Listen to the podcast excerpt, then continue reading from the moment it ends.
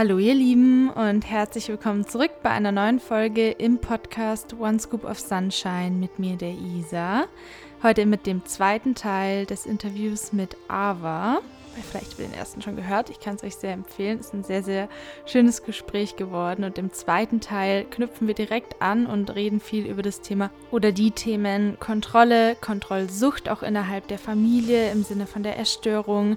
Wie wirkt sich das aus? Wie kann ich Bedürfnisse erfüllen? Wie kann ich Gedanken umswitchen, gerade essgestörte Gedanken, die immer wieder hochkommen, Mehrwerten akzeptieren, damit umgehen, die Sichtweise darauf, Perspektiven. Also All the Good Stuff. Ich kann es euch sehr empfehlen und ans Herz legen, die Folge bis zum Ende anzuhören. Ich fand es sehr, sehr cool. In dem Sinne wünsche ich euch jetzt einfach ganz viel Spaß beim Zuhören, beim Gespräch mit der Ava.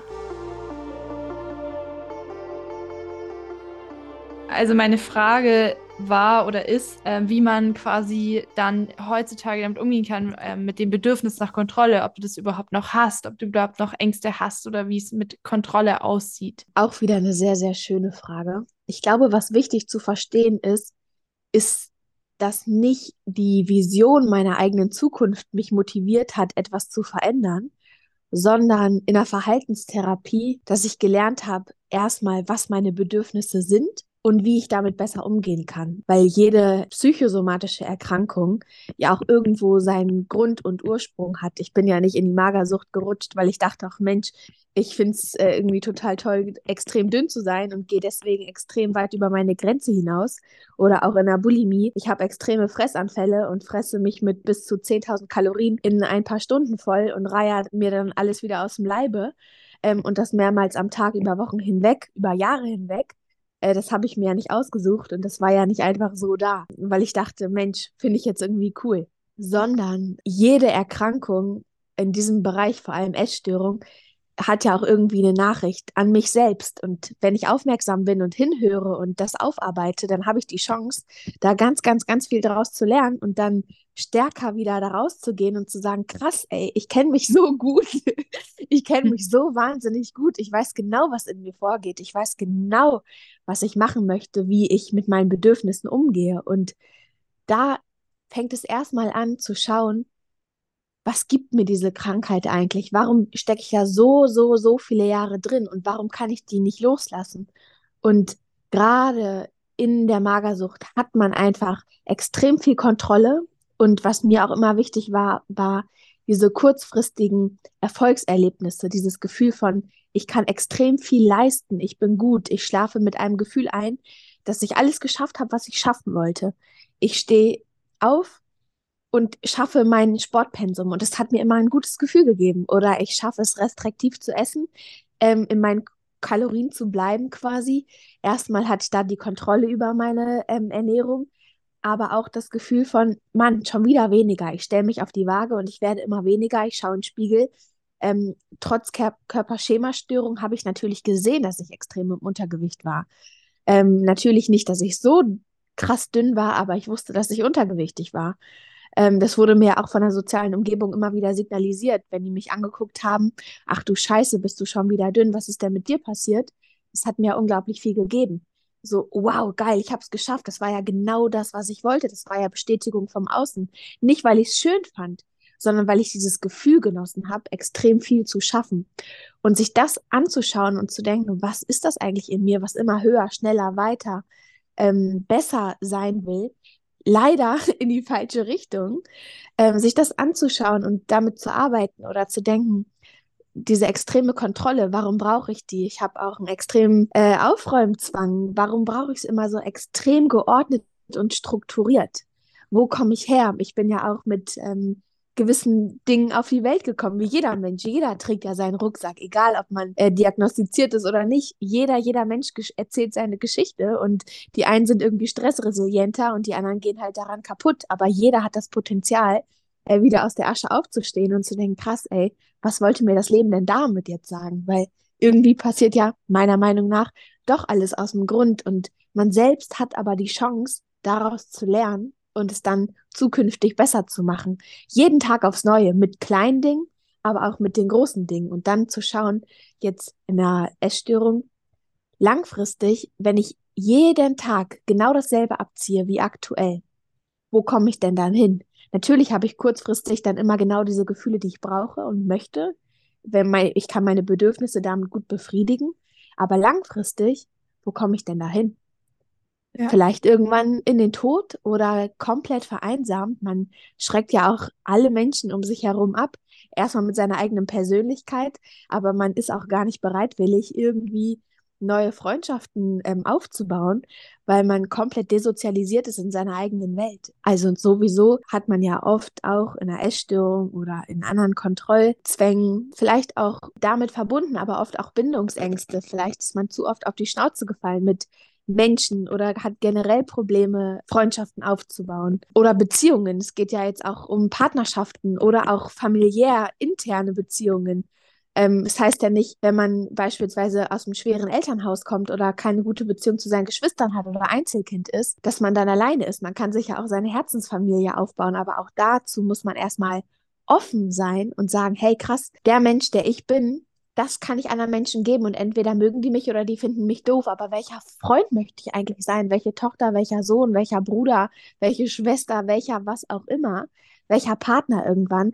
Wenn ein Mensch mit mir spricht, welches Gefühl möchte ich meinem Gegenüber geben und was möchte ich für ein Gefühl bekommen, wenn ich mit mir selber spreche? Es sind ja nicht nur die Gedanken und meine Worte, die ich nach außen trage, es sind ja auch die Worte, die ich in meinem eigenen Kopf formuliere. Und dieses Gefühl erstmal hinterlasse ich mich selbst so jeden Tag und so gucke ich aller Menschen in die Augen. Und wenn ich merke, ich bin ein guter Mensch, ich gucke am Ende des Tages mir selbst in, in die Augen und denke mir, hey, heute bin ich zufrieden mit mir selbst, dann hat man unglaublich viel geschafft. Und langfristig, wenn man dann merkt, ich schaffe es aus diesen Verhaltensmustern rauszukrabbeln und mir zu erlauben, wieder ein gutes Leben zu leben, vielleicht muss man dann für eine ganz, ganz lange Episode richtig krass durch die Scheiße krabbeln. Es ist einfach so, da gibt es leider keinen Weg dran vorbei. Aber im Endeffekt, wenn man dann immer wieder stärker wird und denkt, krass, ich kann starke Dinge tun, hehe, ich muss da so denken.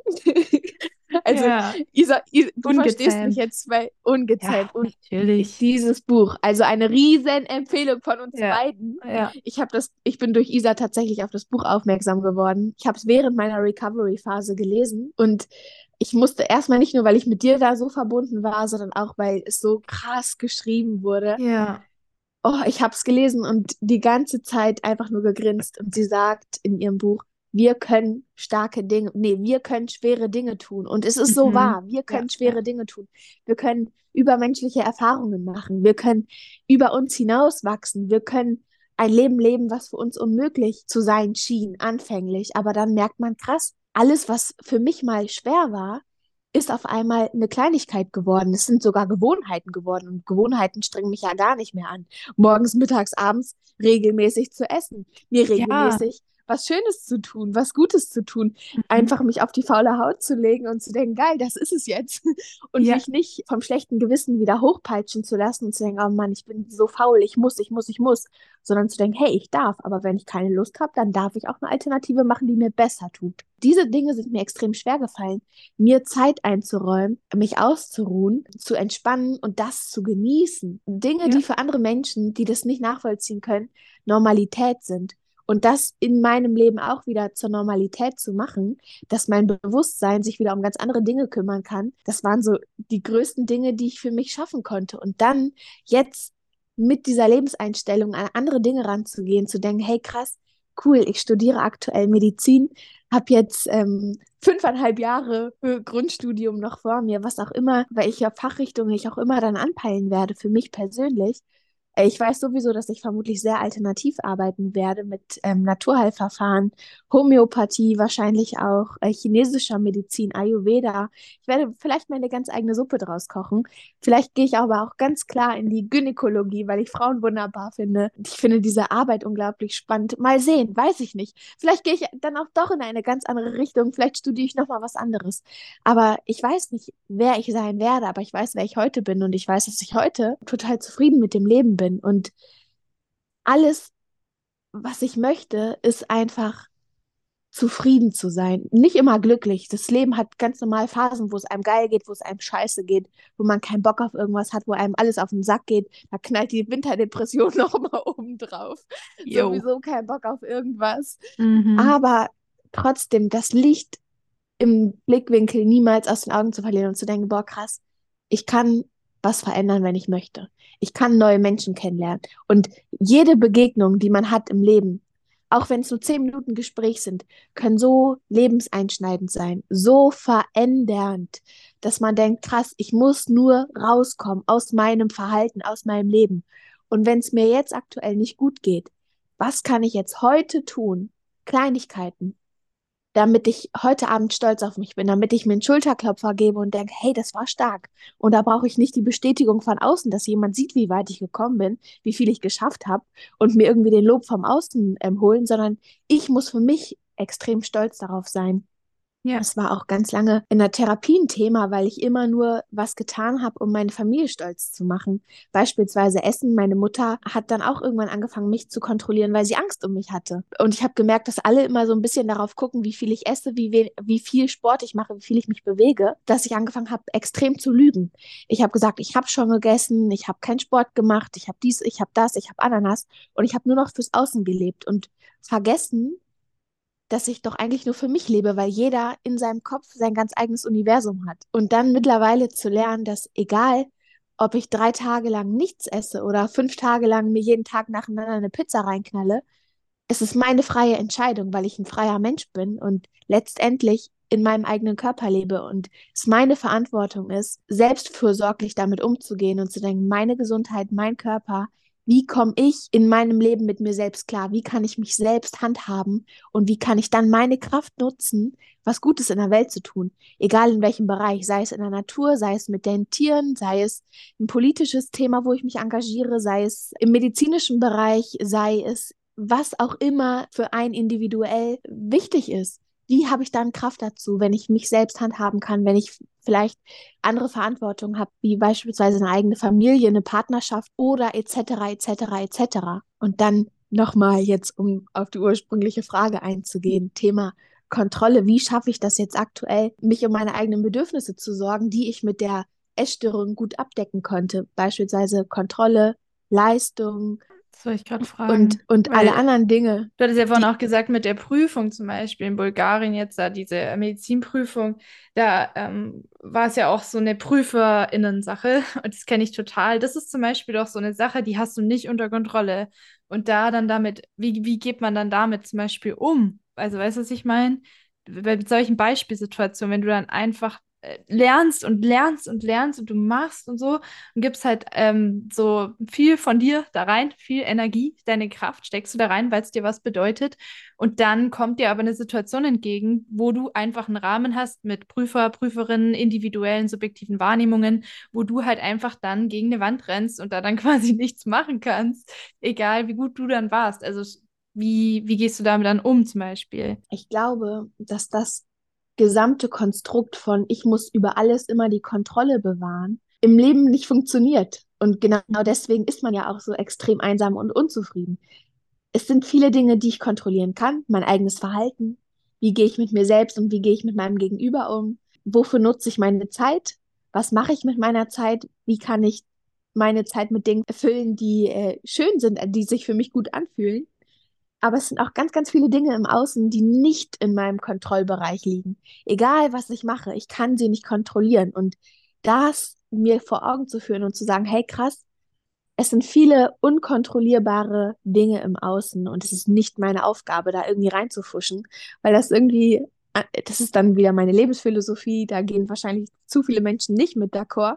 Deswegen werde ich da jetzt nicht drüber sprechen, aber wie gesagt, ich sage, alles passiert aus einem Grund. Es soll so geschehen und ich soll da nicht reingrätschen. Und im Endeffekt, wenn die Situation dann geschehen ist, werde ich in vielleicht paar Wochen, paar Jahren, paar Monaten sehen, wofür das gut war und dann wieder aus einem anderen äh, Blinkwinkel drauf schauen, weil wie gesagt, es ist ja immer eine subjektive Wahrnehmung. Wie beurteile ich diese und diese und diese Situation? Ich gehe mit einer anderen Brille durch die Welt als du und jeder andere Mensch durch seine eigene Brille. Die einen sagen, das Glas ist halb voll, der andere sagt, es ist halb leer. Sag ich, Mensch, die wollten mir ein Bein stellen? Oder sage ich, wenn ich in der Prüfung durchfalle und ich hatte Pech mit dem Prüfer, scheiß Prüfer? Oder sage ich, okay, ich habe jetzt nochmal eine Chance, das ganze Thema neu aufzurollen, noch mal intensiver zu lernen, mir noch mal eine Zeit zu nehmen, um mit einer Prüfungssituation umzugehen, weil ich werde in diesem Studiengang noch tausendmal irgendwie geprüft. Ich werde in meinem Leben noch hundertmal geprüft. Was will mir diese Situation sagen? Wie lerne ich daraus?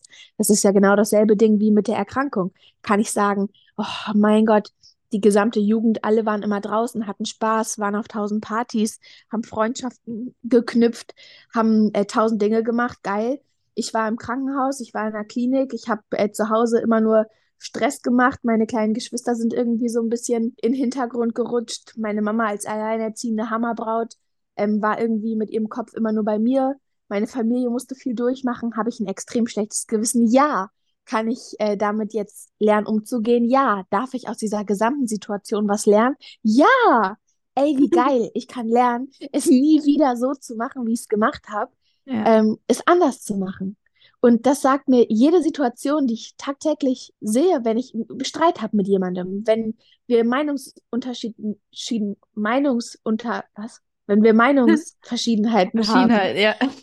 kann ich da jahrelang diskutieren und immer wieder ins selbe Karussell gehen und aus meiner Wahrnehmung heraussprechen und mein Gegenüber aus seiner und wir kommen niemals auf einen gesunden Nenner.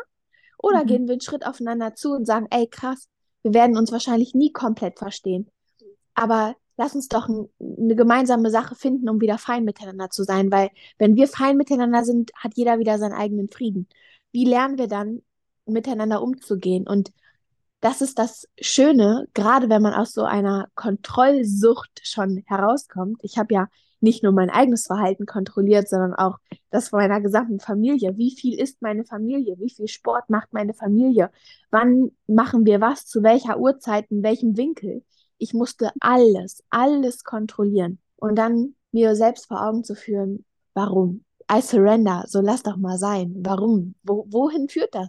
Es führt zu nichts. Und jetzt in meinem aktuellen Leben zu denken, wie kann ich meine Bedürfnisse so befriedigen, dass ich die Essstörung nicht mehr brauche als Alternative, dass ich mich jetzt wie beispielsweise ähm, dieses immer besser, immer weiter, immer höher, immer schneller durch die Essstörung. Ich wiege immer weniger, ich gehe immer mehr Schritte, ich habe es im Griff, das dann nicht auf die Uni beispielsweise zu beziehen und zu denken, ich muss immer nur eine perfekte Note schreiben, ich muss immer ja. nur lernen und lernen und lernen und lernen, um mich gut zu fühlen, sondern zu sagen, hey, ich gebe mein allerbestes und mein Bestes reicht aus, weil es noch so viele andere Dinge gibt, wo ich gerne meine Zeit rein investieren möchte. Ich habe so viele Träume, so viele Visionen von meinem Leben. Ich kann nicht ausschließlich nur Medizin studieren. Dazu habe ich meine Familie auch viel zu lieb. Dafür sehe ich viel zu gerne zu, wie meine Geschwister immer größer wachsen. Äh, dazu mache ich viel zu äh, gerne irgendwelche Nachttalks mit meinem großen Bruder und philosophiere über, die, über Gott und die Welt. Dafür mhm. male ich viel zu gerne. Dafür mhm. schreibe ich viel zu gerne. Ich, ist mein liebstes Projekt, an mein eigenes Buch irgendwann veröffentlichen zu dürfen. Ich habe so viele Träume, wo es sich nicht lohnt, nur eine Sache im Ziel zu haben und daran dann letztendlich kaputt zu gehen. Weil was habe ich davon? Meine gesamte Zeit, das ist das Wertvollste, was wir haben, wie ich schon gesagt habe, nur in eine Sache zu investieren. Und dann trägt das vielleicht Früchte, aber irgendwann geht es mir innerlich nicht mehr gut, wenn ich denke, was passiert denn, wenn ich mal keine gute Note schreibe? Ja, toll, irgendwann bin ich doch hoffentlich eine gute Ärztin. Ich möchte, dass meine Patienten zu mir kommen und meine Praxis verlassen mit einem Gefühl, was sie sonst kaum woanders bekommen. Einfach, ich möchte nicht, dass ich ein Klientel von Patienten behandle, die zu mir kommen müssen, sondern die zu mir kommen dürfen, weil sie Lust haben, gesund zu werden. Also ich möchte vermutlich nicht in die Unfallchirurgie ähnliches gehen, sondern schon im psychosomatischen Bereich arbeiten.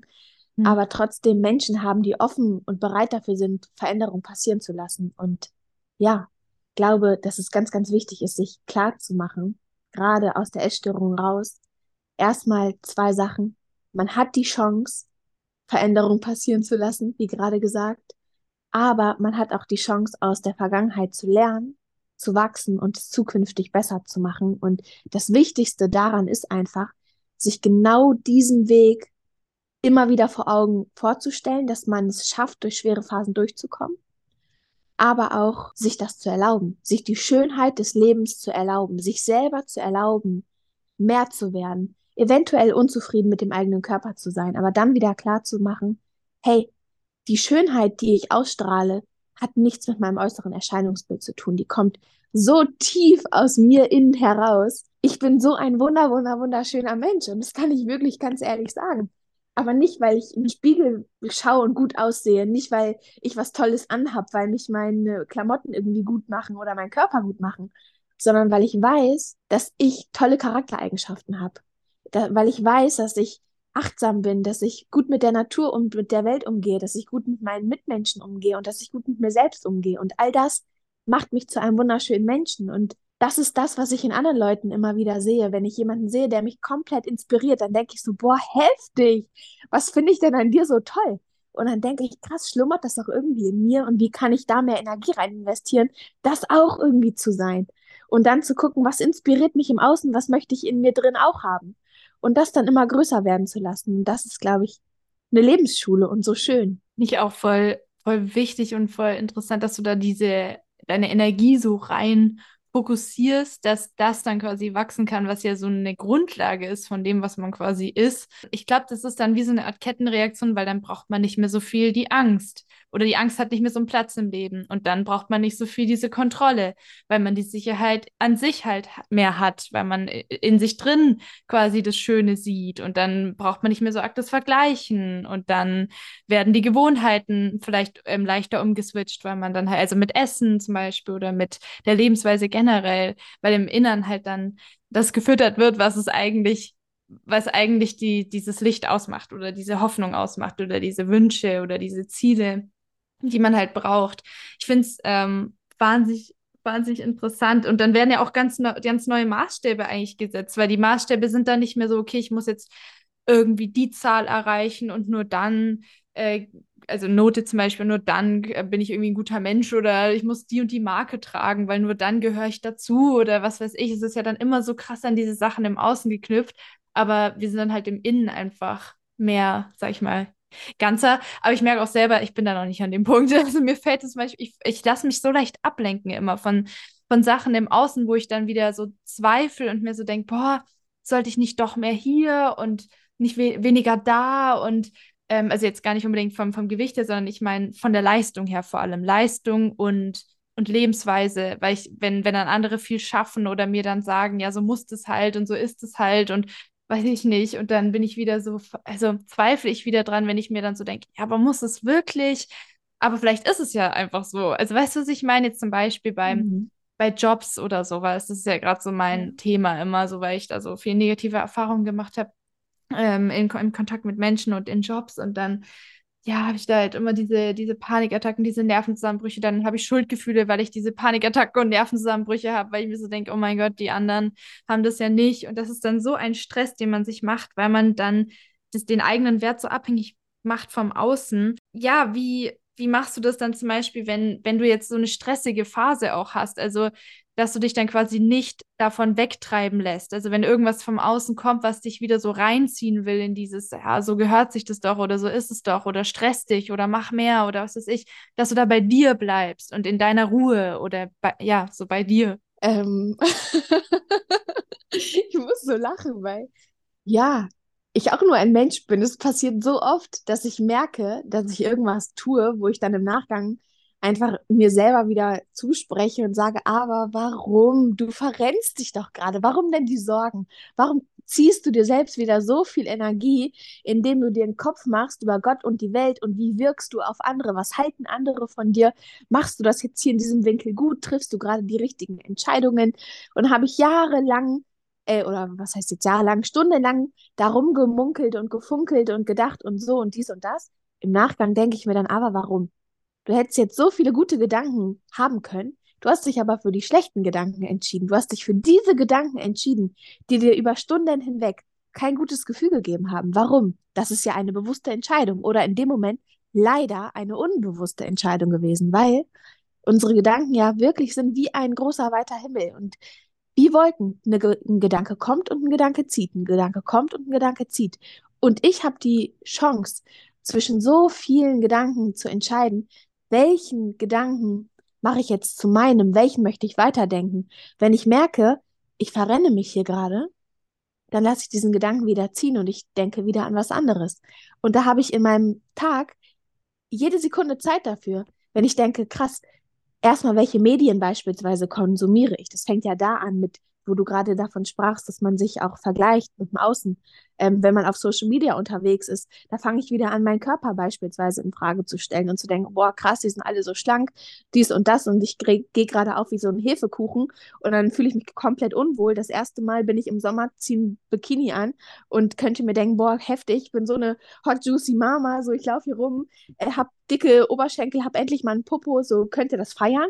Oder ich kann mir sagen, oh krass, ey, meine Beine sind so schwer und wenn ich aus dem Salzwasser komme, dann scheuern die aneinander und es schrubbelt und es brennt irgendwann, ich dicke Sau.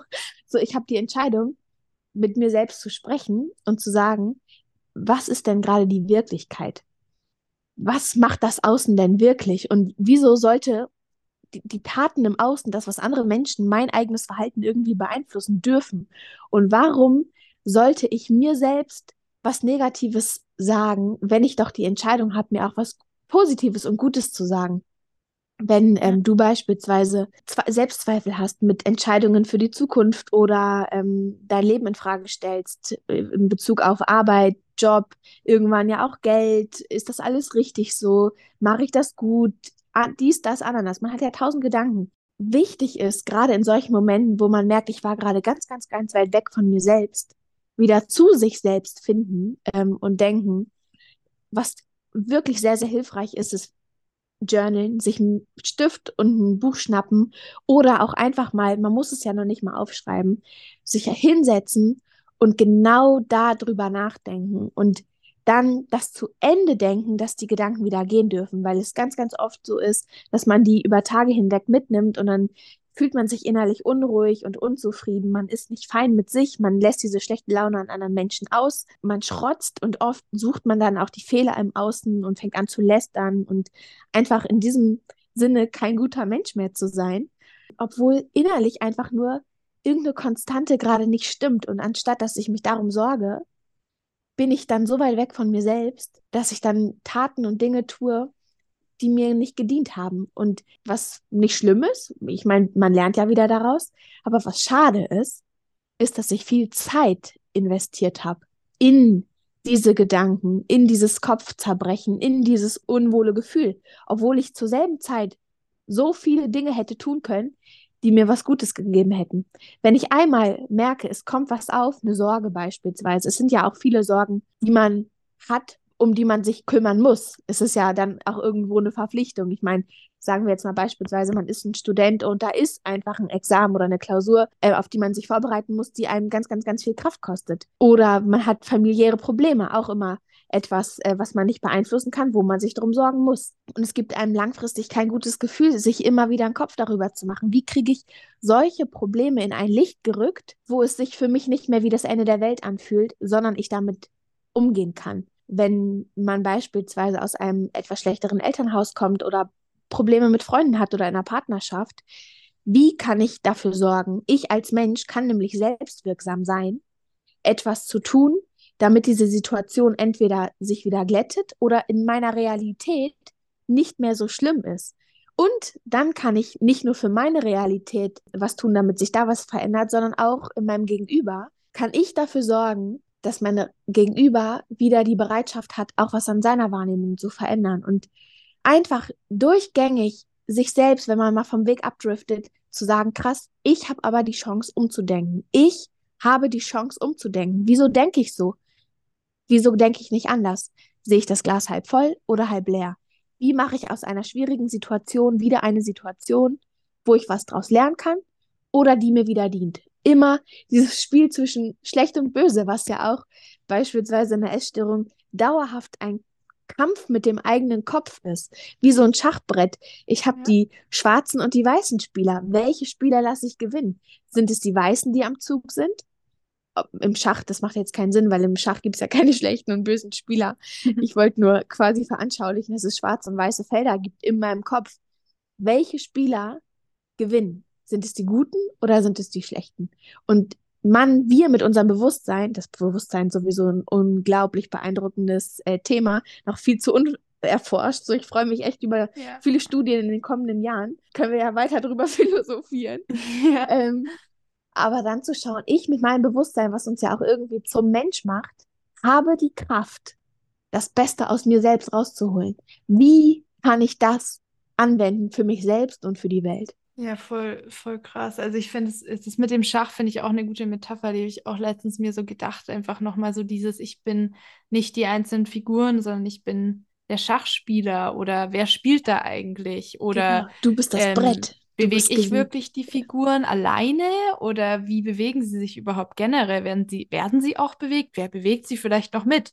Spiele ich mit jemandem zusammen oder spiele ich alleine? Also immer so diese, diese ganzen mhm. Gedanken, was Bewusstsein angeht, finde ich faszinierend. Da bin ich auch sehr gespannt, auch ähm, wenn die Wissenschaft da vielleicht noch mal ein bisschen mehr rangeht. Ich äh, beschäftige mich da voll gern mit auch so äh, mit Quantenphysik und sowas und wie mhm. Bewusstsein hier dieses Split, da müssen wir uns mal separat drüber unterhalten. Ja. Das wird jetzt soweit mit den, mit den Experimenten, die es da schon so gibt und so, aber es ist faszinierend.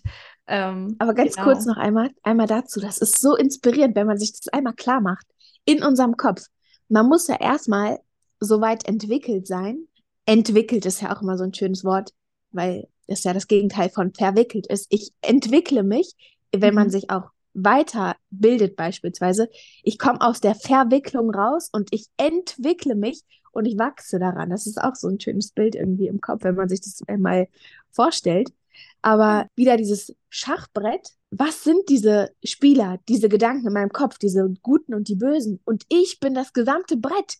Ich habe die Chance, mit meinem Bewusstsein diese Gedanken zu steuern und zu regulieren, ey, das ist so wahnsinnig toll. Ja. Aber man muss soweit sein, zu bemerken, dass da eine untere Stimme ist oder eine obere oder wie auch immer man diese nennen mag, dieses, dieser innere Narrator, der es schafft, meine Gedanken zu drehen und zu wenden. Wenn man beispielsweise merkt, man auch lästern, Menschen in Schubladen stecken, das ist äh, was Menschliches, das macht jeder. Die einen mehr, die anderen weniger. Aber man kann dann denken, wenn diese lästernde Stimme aufkommt, wenn da was passiert ist und man denkt so, boah, der Arsch, ähm, der wollte mir da nichts Gutes. Dann zu denken, hey, wer in mir hat das gerade gesagt? Wieso wollte der mir nichts Gutes? Wieso denke ich sowas von anderen Menschen? Wieso stecke ich die in so eine Schublade und wieso habe ich solche Vorurteile über andere? Wer ist das in mir? Und diese Stimme da zuzuhören, das ist, das ist eine Tagesbeschäftigung. Sich selbst zuzuhören und das darüber ist ein zu lachen. Vollzeitjob, ja. Ja, was, was dieser Lappen im Kopf manchmal so für Faxen macht, so denkt, hä, warum lästerst du denn? Was hat der Mensch denn gemacht, wenn da jemand läuft auf der Straße? Der hat ja. zum Beispiel äh, irgendwie ein Oberteil an, was mit mir, mit meinem Schönheitsideal irgendwie gar nicht komfort geht. Und ich denke so, boah, ist das hässlich. Digga, zieh das doch raus. Und dann denke ich mir wieder auf der anderen Seite, was erlaubst du mir? Who am I to judge that? Who am I? So, ja. sich zu hinterfragen, wer ist das in mir, wer so denkt? Und das finde ich dann Spaß, auch sich, sich auch lustig drüber zu machen und zu denken, Alter, witzig, wenn diese Gedanken dann wieder in Bezug auf die Essstörung, wenn diese Gedanken kommen und zu denken, ich bestelle mir was im Restaurant, ich nehme das kalorienärmste, dann diese Stimme, ich lache drüber, hä, was willst du denn? Warum willst du mir nicht das Beste auf dieser Karte geben? Erstmal bitte ein saftiges Schnitzel oder wenn ich vegan bin, ähm, mhm. irgendwie einen richtig leckeren Caesar-Salat mit der bitte fünffach Soße, weil es noch geiler als mein saftiger ist. Oder mhm. wenn ich ein, drei Tage hintereinander einen Netflix-Marathon mache, wenn da jemand kommt, der sagt, ey du, du faule Sau, mach mehr. Ich so, hä, warum mach mehr? Warum? Das ist doch gerade das, was ich genieße. Wenn ich ähm, eine mittelmäßige Note schreibe oder auch mal durchfalle, eine schlechte Note schreibe und mein Inneres kommt und sagt mir, boah, du bist echt nicht intelligent, du bist nicht gut, du bist nicht schlau. Zu sagen, ey, wer bist du eigentlich? Was erlaubst du dir, Kopf?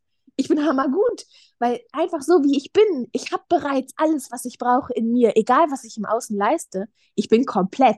Ich bin großartig so wie ich bin und sich das selbst immer wieder vor Augen zu führen, hat ganz, ganz viel mit Selbstwert zu tun. Und wenn man lernt, seinen eigenen Wert zu sehen, dann wird sich so viel verändern. Nicht nur die innere Stimme, sondern auch das soziale Umfeld, weil ich lerne, meine Grenzen zu setzen und zu sagen, so gehst du nicht mit mir um. Ich weiß, wer ich bin, und ich weiß nicht, warum du dir erlaubst, über meine Grenze zu gehen, aber dann zeige ich dir nochmal, dass ich meine Grenze neu aufstelle, mein, mein Lieber, meine Liebe.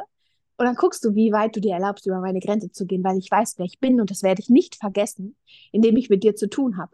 Ich weiß, wer ich bin, ich weiß, was ich wert bin und ich weiß, was ich will. Ich weiß, was meine Bedürfnisse sind. Die stelle ich ganz klar auf.